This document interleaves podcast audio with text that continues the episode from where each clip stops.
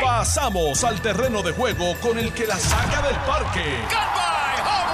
Le estás dando play al podcast de Noti 1630. Pelota dura con Ferdinand Pérez.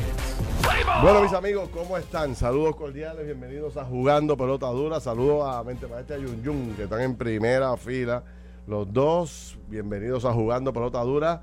Son las 10 en punto, don Carlos Mercader, y esto es Jugando Pelota Dura por Noti 1630, la número uno, fiscalizando en Puerto Rico. ¿Cómo está usted, don Carlos? Muy bien, gracias a Dios, contento que está, que llegaste ahí. Yo pensaba que me iba a tirar el programita solo, bendito. que mente maestra se iba a venir aquí a la cabina y que, y que él y yo íbamos a tener aquí un buen diálogo, pero, pero está ahí, qué bueno. Saludos a ti, saludos a, a toda la audiencia nuestra aquí de Sí. Noti 1630. Gracias a Dios que vivo cerca. Sí, Bueno, mira, cuéntame.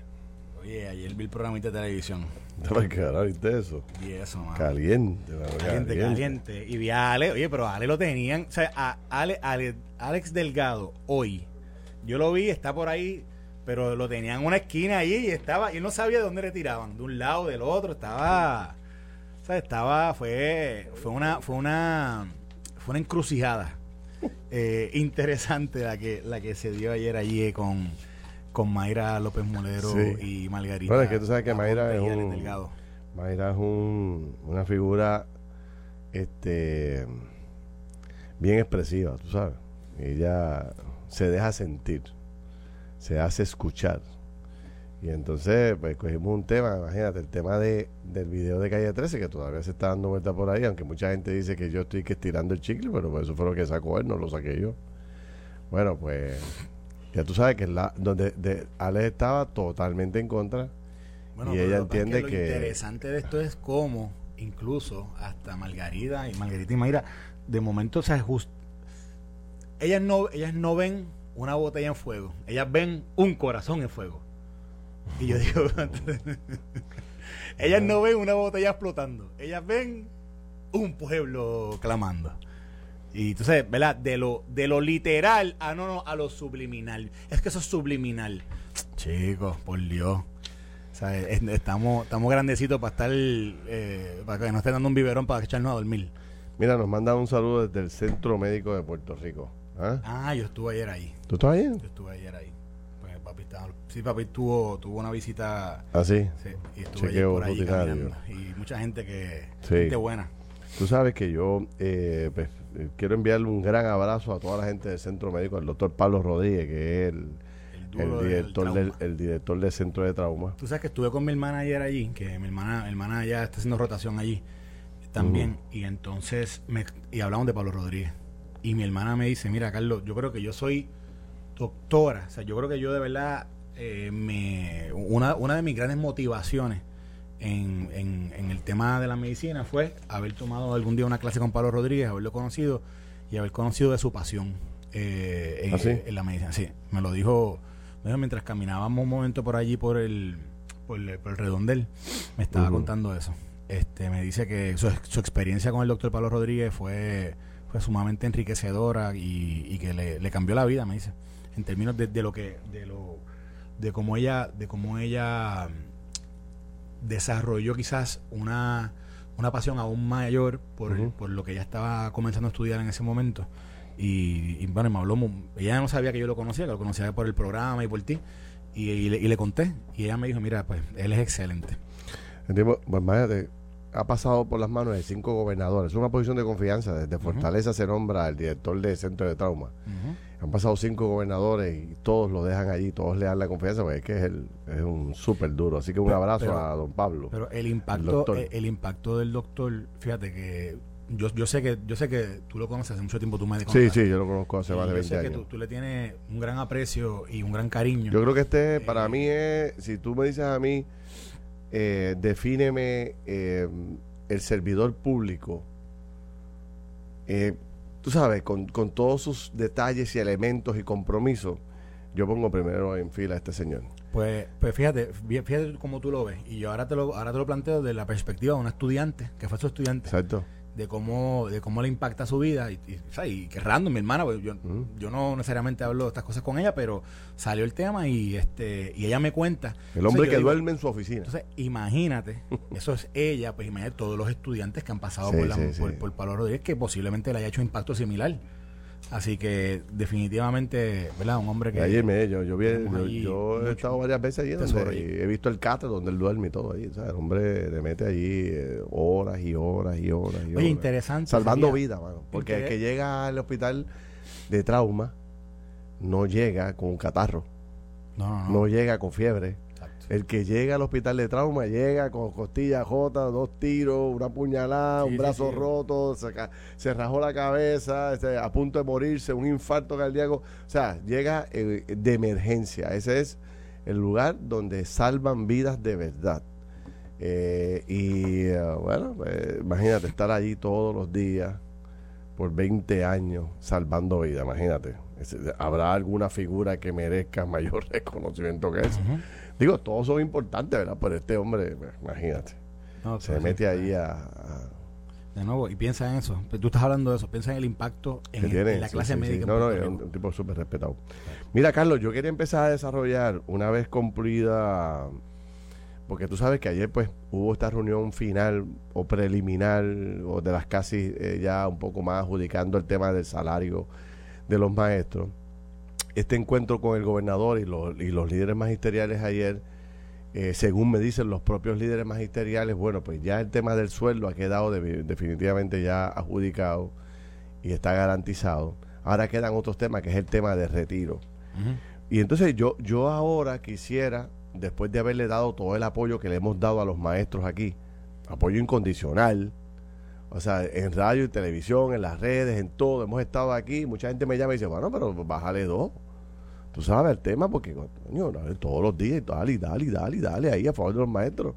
Tú sabes, de, hecho, yo fui a almorzar allá donde siempre voy ahí al Metropol ayer y me cogió un amigo allí y me dijo, mío, pero tú sabes, cambia el tema. De, de, de, tu, de tu fan club del Metropol. Sí, los panas míos allí, este, cambia No, no lo voy a cambiar porque estoy comprometido con esto, de verdad, tú sabes. Ahora, como estoy comprometido y tú lo estás y hemos apoyado a los maestros aquí sin reserva, pues tenemos fuerza moral para hablar de otros temas relacionados a los maestros, ¿sí o no? Sí, Bueno, yo voy a leer aquí, vamos a hablar de lo que debería ocurrir a partir de eh, el comienzo de clase, sea ya, si es que están, ya si esto ya continuó y los maestros regresan, y una vez se dé el aumento de sueldo que los maestros están esperando y empiezan a recibir los mil dólares, si esto va a ser igual a una mejoría en el aprovechamiento académico de los estudiantes. Porque es lo que esperaríamos, ¿no? De acuerdo. Eh, eh, eh, estamos motivando. Tú, tú haces, resuelves un tema, resuelves una situación que está, que es apremiante y que está incidiendo posiblemente en el desempeño o, cómo se está llevando a cabo la función y entonces ya tú resuelves eso, pero ahora estás esperando un resultado mejor. Es correcto. En otra área. Y entonces, ¿cómo medimos el trabajo del maestro, el trabajo del estudiante y el trabajo de los padres? ¿Cómo lo medimos? Bueno, lo medimos a través de las pruebas. Pruebas que miden el aprovechamiento académico del estudiante. La última prueba importante que se hizo en Puerto Rico es la famosa prueba PISA. La prueba PISA es una prueba o examen estandarizado a nivel internacional que se encarga de qué? De evaluar los sistemas de educación con el objetivo de buscar una mejoría en la calidad de los estudiantes. La última prueba que se hizo aquí, PISA, en Puerto Rico, si no me fallan los datos que he estado recopilando y la información que estamos recibiendo, fue en el 2015. No ha habido otra prueba desde allá hasta acá. Después llegó María, después llegaron los, los temblores. hemos estado también en crisis. Pero antes de María, se le hizo un examen a todos los estudiantes de Puerto Rico. ¿Y tú quieres saber los resultados? Quiero saberlo. Quieres saberlo. Eh, dice, y esto es bien cortito, lo voy a leer rapidito, dice, en los ejercicios de lectura, que es una cosa básica, ejercicio de lectura, mira qué simple. Eh, el 50% de, de los evaluados no llegaron al nivel mínimo. ¿Está escuchando? Esperado por los adolescentes de 15 años eh, o menos. El 50% de los evaluados no llegaron al nivel mínimo de eh, preparación en las pruebas de lectura. En ciencias, oye, esto no me lo estoy inventando yo, que ahora No, la gente, no me- que la gente no va a inventar ahora de caerme arriba. De hecho, yo tengo el link, y esto es del Instituto de Estadísticas del Gobierno de Puerto Rico. O sea, que esto no es Ferdinand Pérez ni Carlos Mercader aquí sacando de la manga. Ah, ahora le van a exigir cosas nuevas a los maestros. Ah, echándole leña a los maestros. No, señor. Hemos defendido a los maestros hasta la saciedad. De hecho, y hay que resolverle lo del retiro y hay que conseguirle más dinero. Tú sabes lo que yo he planteado aquí, que este debe ser el mejor funcionario público pago. Ante este reconocimiento que hacemos y este apoyo que le hemos dado, podemos, ¿verdad?, hablar de estas cosas, ¿verdad, Carlos? Bueno, es que aunque no lo hubiésemos apoyado, esto es importante. Esto es importante. O sea, esto es un, esto es un tema súper importante. En ciencias, el 55% de los estudiantes no llegó al nivel mínimo de desempeño. ¿Ok? Eso es F, 55%. ciencia. Por eso, 55%. O sea, pero si, si le fueras a dar nota, Jefe. F. En matemáticas, un 73% de estudiantes eh, Falló. se desempeñó, eh, tiene, tiene desempeños inferiores al mínimo. 73, 73. 73% de los estudiantes. Y eh, cuando tú juntas todas estas materias, el 44% de todos los evaluados no logró resultados compatibles con el nivel 2 o el nivel básico. O sea, que el 66 sí. El Correcto. 66. Sí. No, no, no, el 36. Perdona, pero, pero, pero. Dilo de no, Dice- di, di- di eso no, eso no. Considerando las tres tareas juntas, El 56 sí, perdona, el 56 sí. el 44% de los evaluados no logró resultados compatibles con el nivel 2 o nivel básico y ninguno, escucha, y ninguno llegó al nivel 6, que es el máximo, o eh, nivel de máximo rendimiento en Puerto Rico.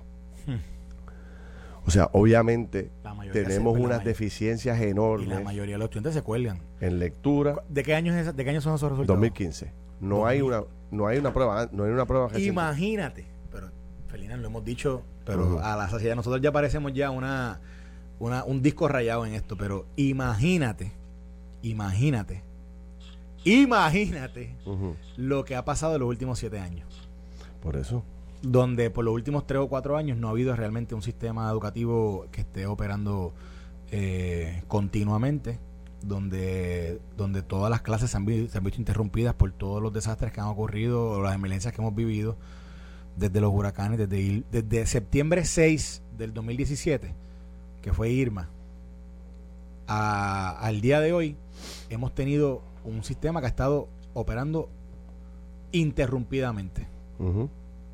Y, y, y entonces, y, y considera, toma en consideración que dentro de esas interrupciones que ha habido en el sistema, ha habido un movimiento de estudiantes que el mismo departamento, yo creo que ha sido eh, eh, honesto en reconocer que llega un punto donde ya casi hay, ha habido más de quizás como, hay como 10.000 estudiantes que de año a año el departamento ha perdido comunicación completa. Que nosotros no sabemos si es que desertaron, no sabemos si es que se mudaron a otro lugar, no sabemos, no, no sabemos de su paradero, o por lo menos eso ha dicho el departamento anteriormente. No sé si son 10, 7, 8 mil estudiantes, pero sí es un número, es un número considerable.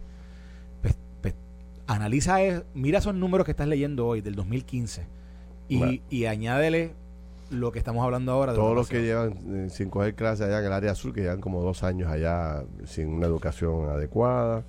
O sea, los maestros, ¿por qué digo esto? O sea, una vez resuelto parte del problema, no todo el problema, pero inyectándole motivación a los maestros con este tema de los recursos económicos, que sin duda alguna que era uno de los reclamos fundamentales, la pregunta obligada que se debe hacer el pueblo de Puerto Rico ahora es, ok, vamos a meterle mano a la educación. Los retos son enormes, porque las pruebas, las últimas pruebas de aprovechamiento académica básicamente cuelgan a la mayoría de los estudiantes en Puerto Rico. No tenemos un nivel satisfactorio en ninguna materia. O sea, ¿qué vamos a hacer nosotros para echar para adelante y levantar esta juventud, darle una buena educación, mejorar el desempeño académico? Ahora tenemos los, ma- los maestros motivados. Pues ya no debe haber excusa entonces con el tema de que los maestros, no se le puede echar los- la culpa a los maestros, porque los maestros están motivados ahora. Ahora qué queda? Bueno, que el departamento haga su trabajo, que se arreglen las escuelas, que los papás pongan de su parte para ver que en la próxima prueba que se le dé a estos estudiantes, pues esto eche para adelante. Yo recuerdo, yo compartí con, yo no sé si yo fue contigo, Carlos, hace un tiempo atrás, esta misma prueba PISA se dio en España. Y entonces, eh, recuerdo un debate en el Parlamento español eh, celebrando las notas de los estudiantes españoles con las pruebas PISA. Entonces, el presidente del país hablando cómo habían mejorado en matemáticas, cómo habían mejorado en inglés, cómo habían mejorado en todas las materias conforme a los resultados. Esto es una celebración de país. Cuando los estudiantes pasan de grado, cuando las estudiantes eh, eh, mejoran significativamente sus calificaciones, el aprovechamiento académico se mide y, es eh, de excelencia. Esto es una celebración de pueblo, porque estamos educando adecuadamente a nuestros hijos y, tú sabes, y, se ve el futuro. Definitivamente vamos a tener un mejor futuro con niños mejor educados en Puerto Rico y en el mundo. España, aquel día yo lo vi celebrando y dije, wow, ¿cuándo nosotros tendremos esa oportunidad? Ahí fue que yo por primera vez empecé a interesarme en estas pruebas. Yo dije, pues dame a buscar las de Puerto Rico. Y cuando empiezo a buscar las de Puerto Rico, lamentablemente, pues estos son los resultados. ¿Verdad? Y nuevamente voy a poner ahora aquí en el Facebook el link de eh, donde aparece toda esta estadística que yo estoy... Eh, esto es 47 páginas. Yo saqué un extracto aquí porque no me puedo leer todas las páginas aquí delante de la gente, pues son 47 páginas que tiene el estudio, pero lo voy a poner para aquellos que quieran ver y verles esas estadísticas que son fundamentales. A veces creemos que, todo está bien. Jessica. Jessica nos dice, oye, es que el problema no son los maestros, el problema es el currículo. Dice que, que tenemos un podría ser, podría ser. Tenemos un currículo. Yo estoy de eh, acuerdo ahí. hay que actualizar ese currículo. Sí, de acuerdo. De acuerdo. ¿Sabes? Lo que hablábamos ayer de, de, de, todo lo que viene en términos electrónicas, lo que hemos hablado aquí de, de la finanza, del cooperativismo, del ahorro, de tantas cosas que aquí no se le enseñan a los niños a, ahorrar ni a crear este y a trabajar con mira yo lo he descubierto en el plano personal o sea los muchachos no saben ni abrir una cuenta de banco o sea, ellos, o sea mándate un muchacho hoy para el supermercado o sea nosotros eh, es que también los hemos los consentimos demasiado, pero la verdad es que hay que, hay que revisar ese currículum. un amigo, un amigo que también nos escucha siempre, dice, mira, ni destrezas básicas como expresiones en español. Aiga, Éranos, ah, estábamos, en préstame, a recuérdate. No redactan bien en las redes sociales errores, errores garrafales. Me dice este, una persona que nos escucha. ¿Verdad? Eso, se ve todos los días. Este, bueno, me dice aquí Nelly, el salario mínimo eh, base es de 900 euros al mes allá en, España, no sé.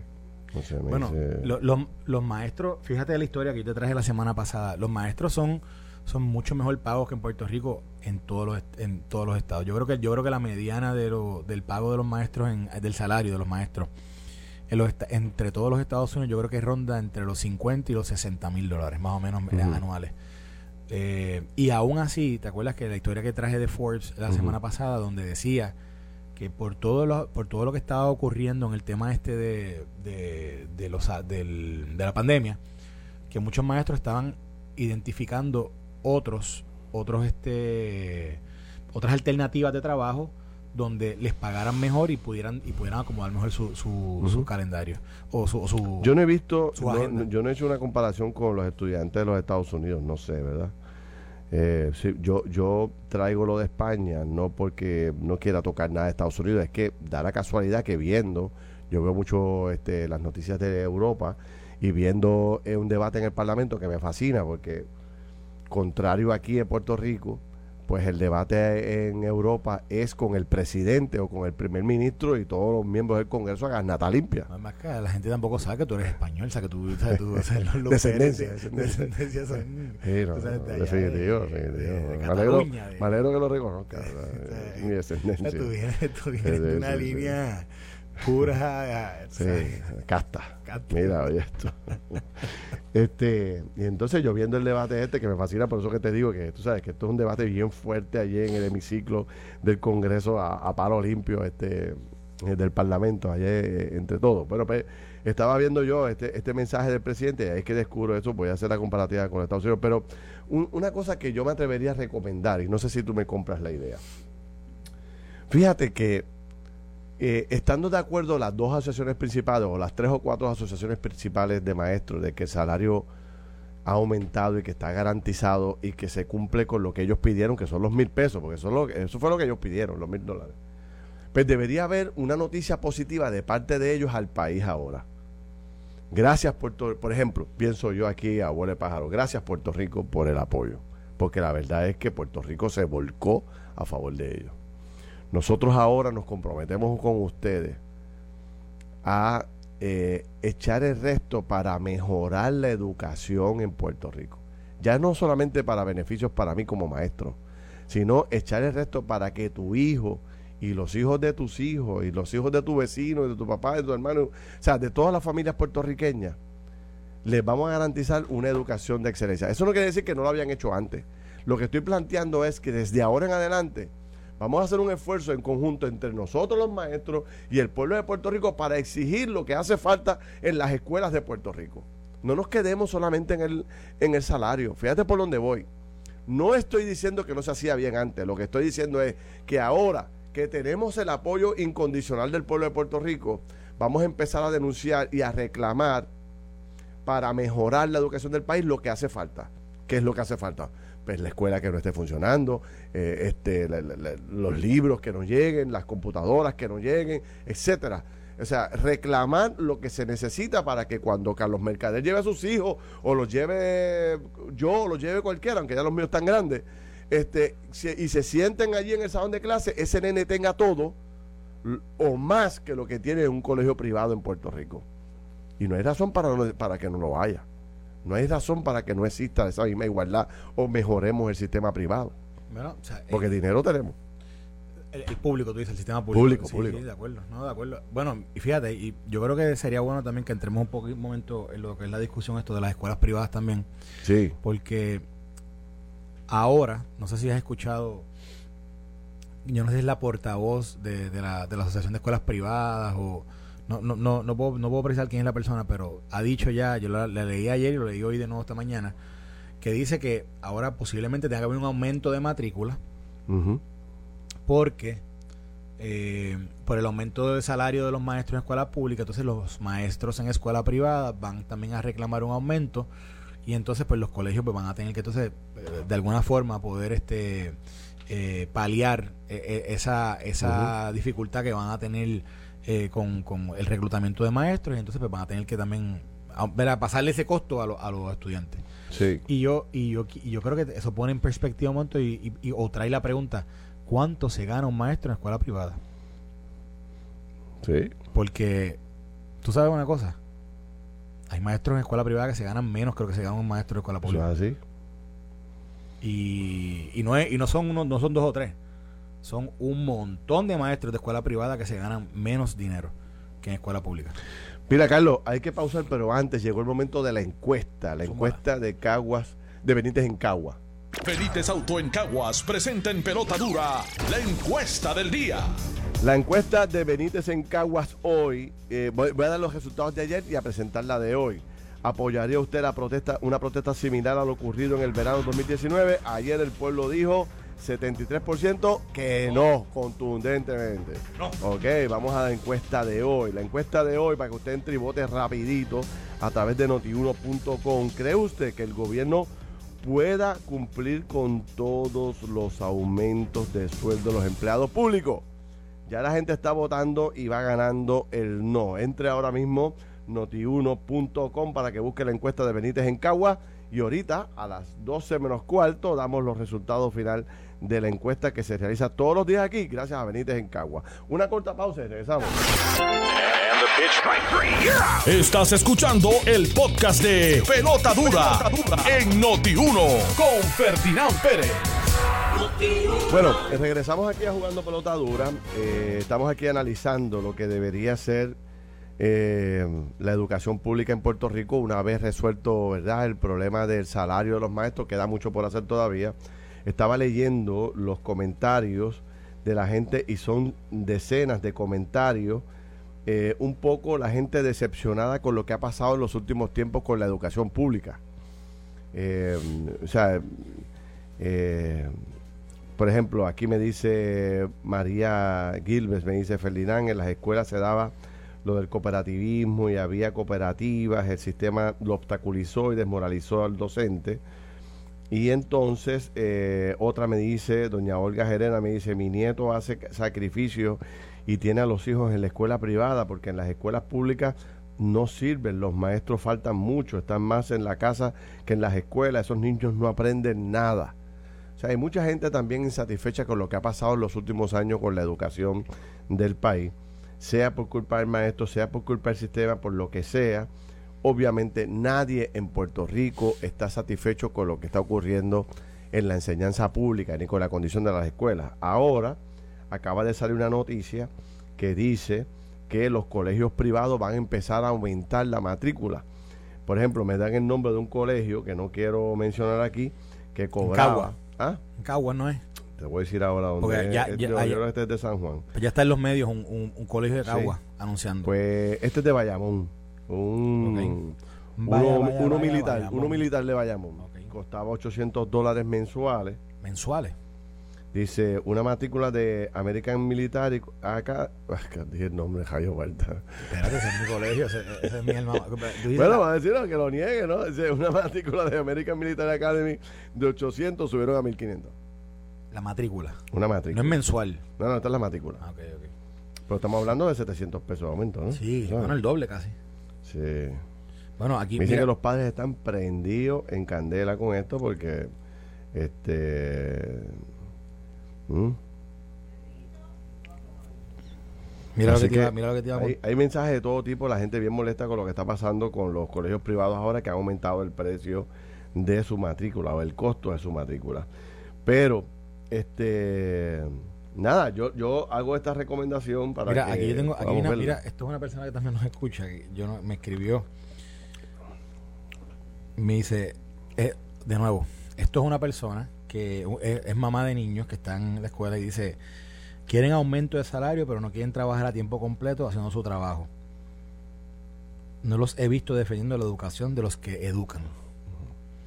Bueno, pues yo mi recomendación, eh, valga lo que valga mi recomendación en este momento para las diferentes asociaciones de maestros es, vamos a hacer un reconocimiento del agradecimiento, de lo agradecido que estamos porque se nos, se nos apoyó, el pueblo se tiró con nosotros a la calle, eh, sentimentalmente y de corazón el pueblo estaba con los maestros, ahora vamos nosotros a devolverle al pueblo de Puerto Rico la enseñanza, la calidad de la educación que se necesita, que el pueblo reclamaba, que el pueblo, que Mira el lo- pueblo mira que me dice- espera. mira que ma- esto es una maestra la que me está escribiendo. Ujú. Me dice, las pruebas estandarizadas son una... "Meh".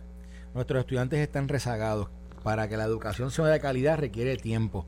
Un tema no se puede dar en una semana. Hay un chorro de maestros mediocres. Anda, espérate, ya. que, me dice esto. ¿Es una maestra? Es una maestra. Anda. Sí, no, pues ya no, pero, pero dice, pero hay muchos más comprometidos, me dice. Hay un chorro de maestros mediocres que deben sacarlo, pero hay muchos más comprometidos. Mira, lo que te estaba hablando ahorita de las escuelas privadas. Hice aquí un search en Google y busco la parte de noticias.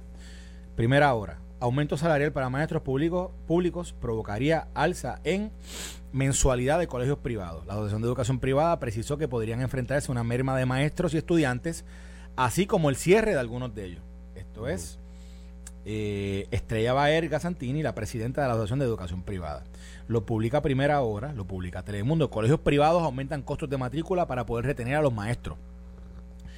El vocero, el aumento a los salarios de maestros del Departamento de Educación Pero espérate, impacta a los colegios privados. Para poder retener a los maestros. Sí. Pero a mí me decía un buen amigo de nosotros dos ayer que no hay plazas vacantes de maestros. Ahora mismo básicamente está toda la... O sea, ¿para dónde se van a ir esos maestros de la privada? Para la pública. Pero es que no hay plazas vacantes en la pública. Según me dicen, yo no sé, a lo mejor hay cientos. Yo no, no, no tengo el dato. Lo comento por lo que me dijo la gente 00 eh, Educación. 2.5. Eh, ya tú sabes quién es. Sí. Y entonces, Dice. ah, de apellido López. O sea, que el tipo tiene contestación para todo. Hombre, ese hombre es un experto. Ese Ese hombre, es- ese hombre, esa, esa, es la, esa es la reencarnación de Steve Jobs con, con, Mira, la gente está. que mucho mensaje. Mira esto, la gente está bien interesada en el tema. Me dice, Ferdinand, hay demasiados factores que afectan el aprovechamiento escolar. Fíjate que dato más interesante. Por ejemplo, sus condiciones de salud, me imagino que de los estudiantes, su coeficiente intelectual, hábitos de estudio, motivación, familiares, ambiente en la escuela y lo más importante, el maestro. Enseñó lo que el currículo, eh, ¿verdad? Este, le, entregó. Otro dice, Eddie Martínez dice, la fiebre no está en, la, en, el paciente, está en la sábana, en el departamento de educación. También tiene razón. Que otra persona me escribe, la matrícula de los colegios privados no es para el pago de nómina. ¿Y para qué? No sé. No sé tampoco. Pero, obviamente, eh, después de esto, yo, ¿verdad? Que soy producto de escuela pública, espero ver una transformación, una motivación, un esfuerzo bien grande. La verdad que nosotros hemos dejado durante las últimas décadas dejar caer la motivación del maestro a lo largo de los años. O sea, la verdad que llegaron a unos niveles de abandono por parte del gobierno, dándole 100 pesitos, 50 pesitos.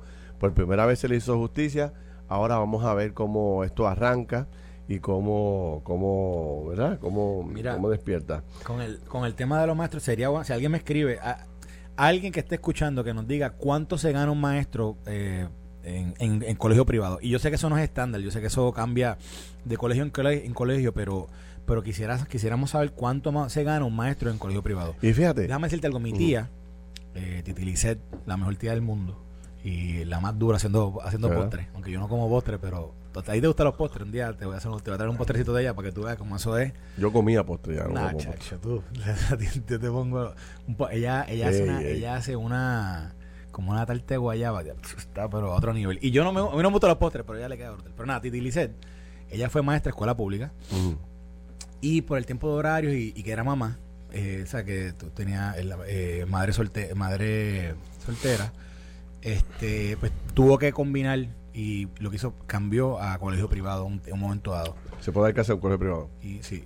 Y el y la yo me acuerdo que pues esto no, no lo he vuelto a ver con ella hace mucho tiempo, pero me acuerdo que había una reducción en el salario de ella considerable, lo que entonces para ella era un beneficio porque entonces en ese colegio ella pudo llevar a sus hijos. ¿Ves? Y ese colegio tenía era era mejor educativamente que, que las otras opciones que ella tenía inmediatas. Y aunque era un recorte ¿verdad? en, lo que ella ganaba, pero, pero era, era un beneficio para ella estar allí por, por, la educación de sus hijos. Posterior a eso, obviamente llegó un momento dado donde ya no podía más eh, con lo, el, salario y entonces comienza, ella daba tutoría. Daba tutoría, primero fue parte de un grupo de tutoría y posterior creó hasta una escuelita en su casa. Donde era una escuela donde ella le daba eh, a los estudiantes, venía, los cuidaba, porque, porque ella daba clases eh, preescolares eh, creo que es kinder, primero o segundo, si no me equivoco. Y entonces pues después los cuidaba y ahí los ayudaba a estudiar. ¿Qué pasa? Te menciono todo esto porque tú sabes que ah, e, este ha sido uno de los, de los pies forzados de que dicen que el maestro necesita dos, trabajos, tres trabajos. Es maestro de escuela pública, maestro de escuela privada. Y oye, y en otras profesiones también, esto no es exclusivo de, la profesión de, la educación. De gente con dos un montón de gente con dos o tres trabajos. Unos porque eh, quieren y otros, unos porque lo necesitan y otros porque quieren. Porque hay mucho trabajo en la calle y quieren tener billetes. es así, es así. bueno, tú mira todos los trabajos que tú haces. Entonces tú eres, tú haces de todo. Exacto. Tú haces de todo. Gracias. Eh, pero, pero te traigo este tema, este, el tema de los maestros privados, porque, porque yo sé, yo sé que, que el, salario allí es hasta es, puede ser hasta menor de lo que se gana el maestro en la escuela, en la escuela pública. Y los colegios privados han enfrentado una crisis brutal también, y es una crisis de estudiantes, al punto de que tú has visto colegios católicos cerrando, pero no son solamente colegios católicos, un montón de colegios privados cerrando en diferentes áreas. Han cambiado por completo la, estructura, eh, yo digo, eh, social de, de, estas comunidades, porque los colegios están cerrando. Y la pregunta que yo hago es, ¿cuántos maestros están graduando? ¿Cuántos maestros están realmente, o sea, cuántos cuánto estudiantes de cuarto año llega a la universidad a estudiar pedagogía? Bien poco. Y a futuro vamos a tener maestros. Bueno, dale, dale un poquito, dale para atrás al, al cassette, ¿cómo dices? ¿Cómo es? Dale rewind al cassette, para que tú veas lo nuevo que te traje. Mira el otro problema que tenemos con la educación a futuro. No hay gente matriculándose para ser maestro, ¿verdad? Mm. La edad promedio del maestro de hoy es una edad promedio ya cuarentona, cincuentona, ¿correcto? Sí. ¿Y cuántos eh, eh, partos, alumbramientos, nacimientos hay nuevos en Puerto Rico? Bien poquito, eso sí que es bien poco. Eso se cayó. Estamos en negativo, nosotros Estamos en estamos- negativo. Hay más Mucho más muertes que que- que nacimientos. nacimiento. Entonces, este eso, eso, eso abona el problema. O sea, tras que no tienes maestros, no tienes estudiantes matriculándose para convertirse en maestro de profesión, esto que le nace de, de vocación, tampoco tienes una generación levantándose allá abajo que, que pueda que tú digas, bueno, de todos estos miles de niños que están naciendo al año, pues ya tú sabes que de ahí saldrán una enorme cantidad de policías, de maestros, de eso no es así. Por eso es que yo te digo, esto hay que, esto hay que pensarlo bien. Aquí nosotros en los próximos 10, 15 años, 20 años, podemos tener una crisis de maestros, de policía, de funcionarios públicos. Porque la tecnología va a venir y va a arrasar. Ya está llegando a unos niveles de que eh, muchas de las plazas que sea de trabajo que hay hoy van a, van a ser sustituidas por plataformas electrónicas.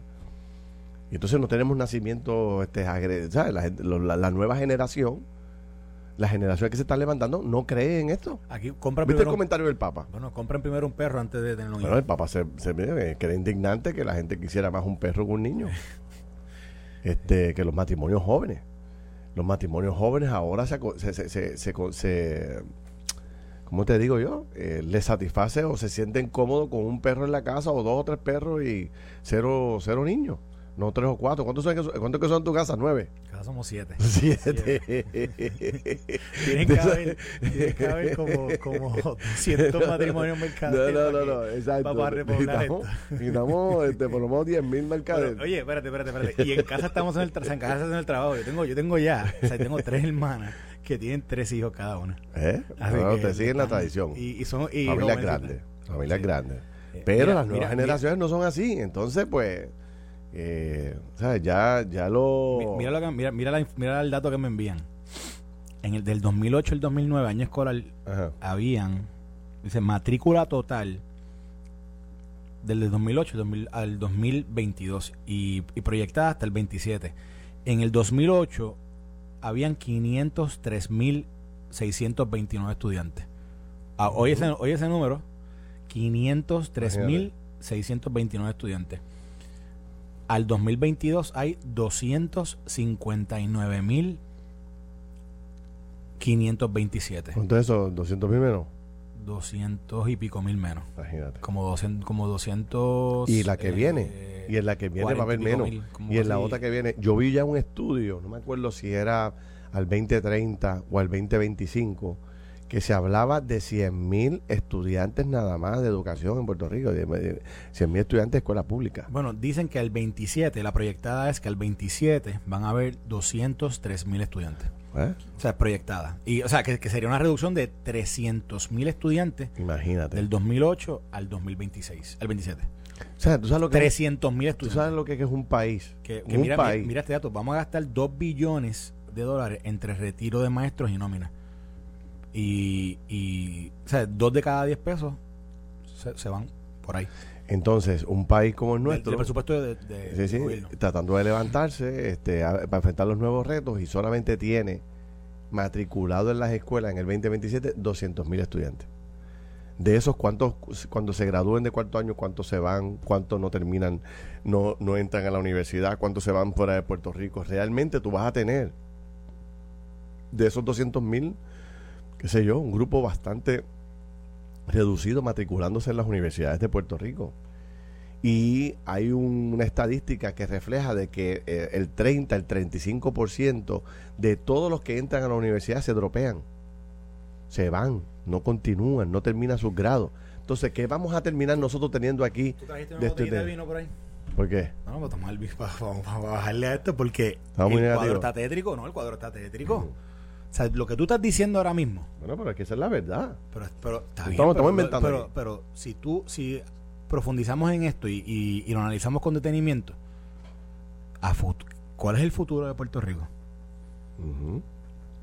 O sea, ¿a qué aspiramos como pueblo? O sea, ¿dó- dó- ¿dónde está nuestra aspiración como pueblo con estos, con estos números? Por eso es que yo, yo te planteo que, que nosotros tenemos que empezar a hablar y no escucho a nadie. Yo sé que yo sé que los fuegos son diarios, ¿verdad? Y los fuegos, lamentablemente, si tú como gobierno no tienes la capacidad de trascender el fuego del día y atender el, la- el plan a largo plazo, se te fue el cuatrenio, Carlos. Se te va, ya se fue un año y se te va el cuatrenio, tú no te has dado cuenta. Pero ¿y qué pasó con, con aquello? ¿Y qué pasó con el plan de lo otro? ¿Y qué pasó?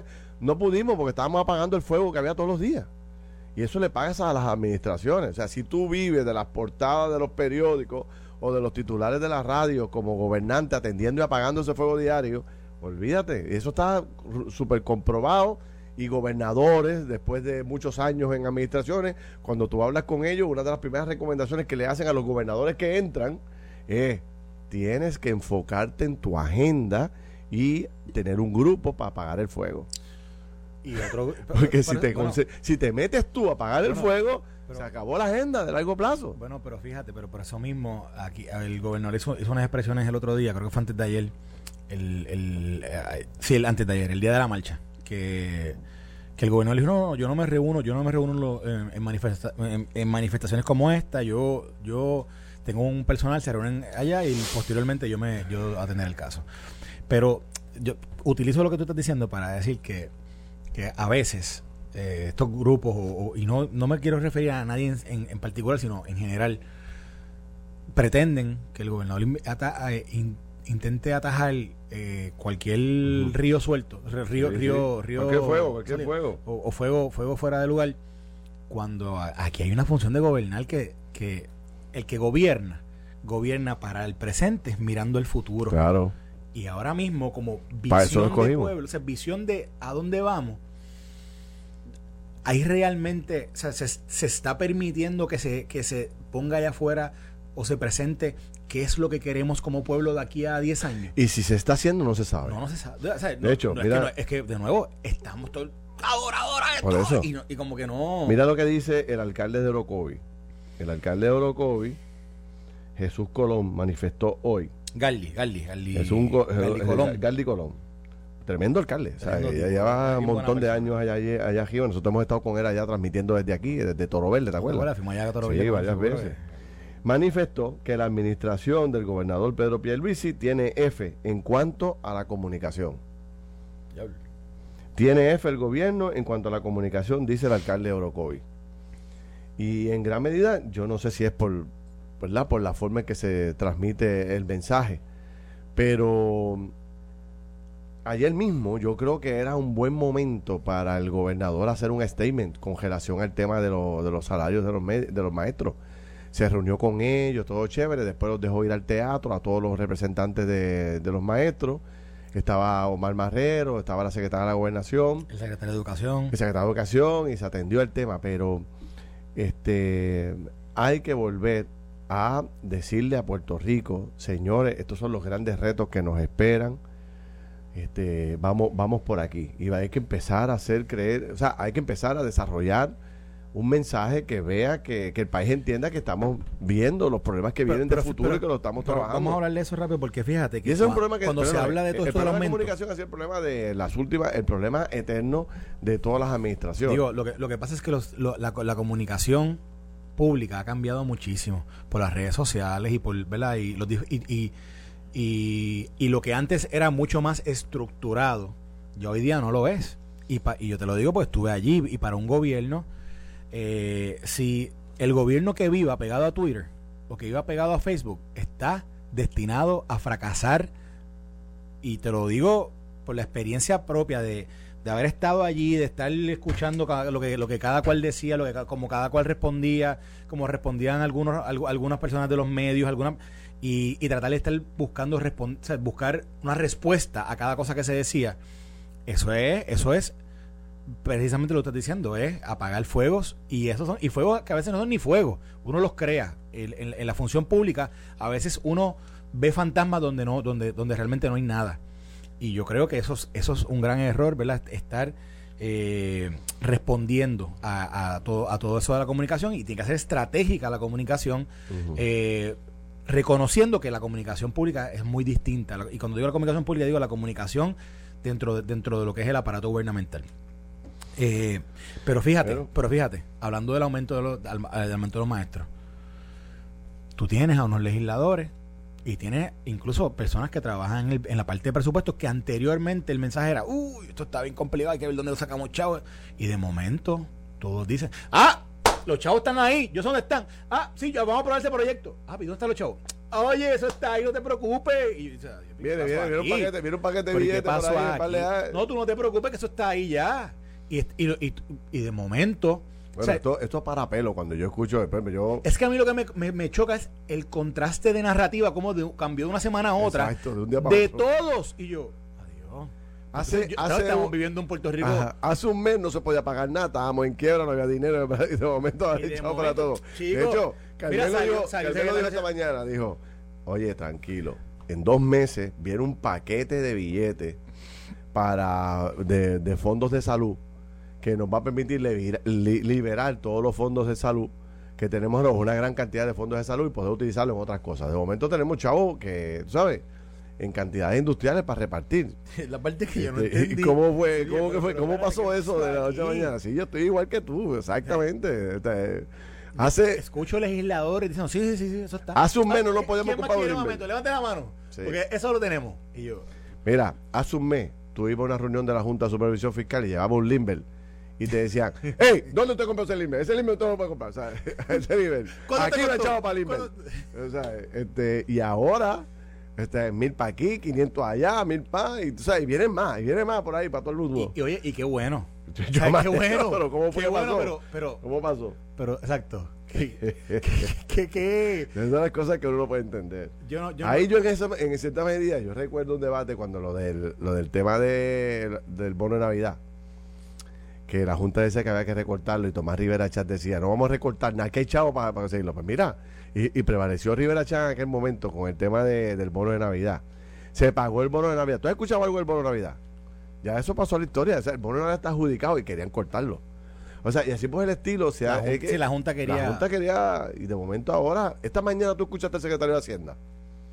El secretario de Hacienda dijo esta mañana que, que, la, que la cuenta de, de donde se depositan los fondos del gobierno de Puerto Rico está sólida. Sólida. Estamos en las papas. Estamos en las papas.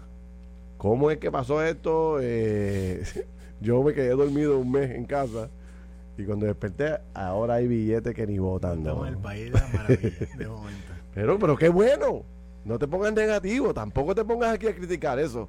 No, O sea, te- no te vengas a yo- criticar yo nada No, aquí. no, fíjate, Ah. fíjate, lo que pasa es que... Ha hecho un criticón, mano. Ha hecho un- Ha hecho un criticón. ¿Ah? Y al criticón se le... Mira, yo te voy a decir algo. Yo, yo, o sea, yo creo que... Mira, que- espérate, espérate, espérate. Mañana de Lourdes. que de- Acevedo Martínez, cumpleaños Ah. hoy, y me dice, me deprimo, Felicidades. me deprimo al ver lo que van a vivir este, mis hijos en el futuro.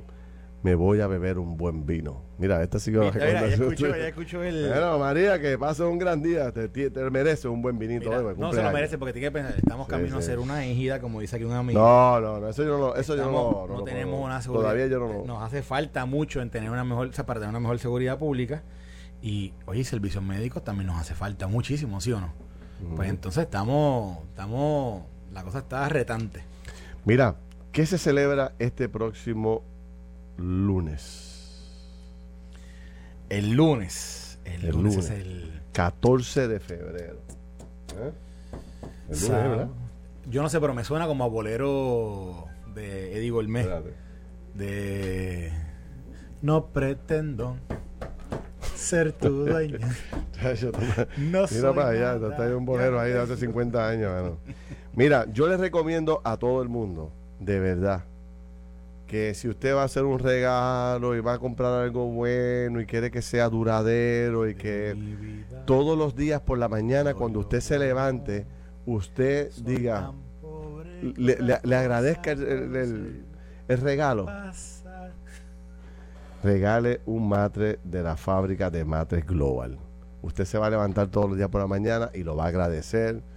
eh, va a querer más a su esposa, va a querer más a su esposo, lo va a disfrutar, va a descansar más. Y yo te invito a que te enchules de la oferta extendida de un matre eh, del Body Comfort ortopédico. Mire el descuento que están dando de cara al Día de los Enamorados. Un 70% más 11.5% de descuento con hasta 15 años de garantía incluida.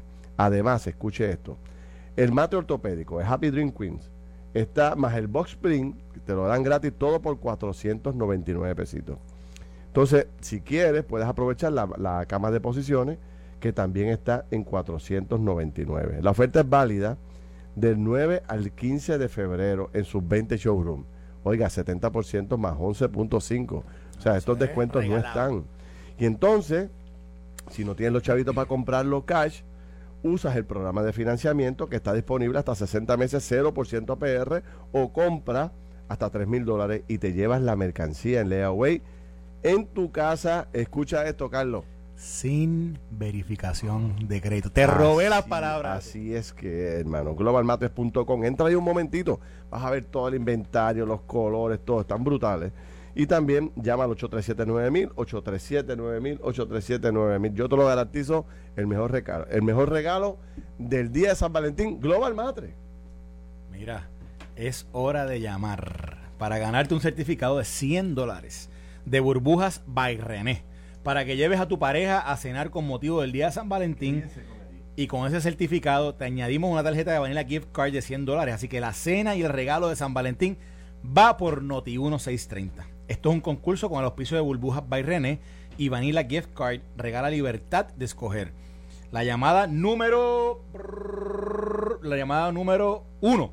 La llamada número uno se lleva a estos regalos valorados en 200 dólares. Vamos a. Espérate, déjame. Dale, zúmbala. Vamos. Buenos días. Buenos, buenos días. ¿Con quién hablo? Silvia Rosado de Bayamón. Espérate, que yo no escucho bien ahí. Dame un segundito. Vamos a ver si ahora, ahora se oye un poquito mejor. Buenos días, ¿cómo está? Buenos días, bien, gracias. ¿Cómo es su nombre? Silvia Rosado de Bayamón. Silvia Rosado de Bayamón, usted se acaba de ganar, usted se acaba de ganar una cena romántica, hermosa, Wow. bonita, sabrosa en Burbujas by René. Eh, ahora le vamos a tomar eh, toda su información de contacto, su nombre, que es en línea con su, ¿verdad? Le van, le van a pedir su nombre y su número de contacto para nosotros eh, poder decirle todos los detalles, pero le agradecemos que usted esté en sintonía con el mejor programa de la radio con pelota dura. Siempre. Siempre estoy jugando pelota con ustedes. Estoy en los bleachers siempre. Muy bien, se lo agradecemos, que tenga muy buen día y muchas Sí. felicidades. Gracias. Y sabe que brevemente es Sí. doble regalo porque cumplo año hoy. Mire, felicidades. Gracias. Happy birthday to you. Muchas Gracias. felicidades a usted. Soy una, soy una nena de 63. Ah, pues mira qué bien, qué bien que está empezando a vivir. Le, le Claro que deseamos, sí. le deseamos bendiciones del cielo para Amén. usted en el día de hoy, que sea Amén. Muchas día gracias. de mucha alegría. No, no, no Ah. cuelgue, no cuelgue, que ahora, ahora mente maestra le va a coger la información para que pueda venir a buscar su, su, su regalo. Esto fue el podcast de Noti 1630. Pelota dura con Ferdinand Pérez. Dale play a tu podcast favorito a través de Apple Podcasts, Spotify, Google Podcasts, Stitcher y notiuno.com.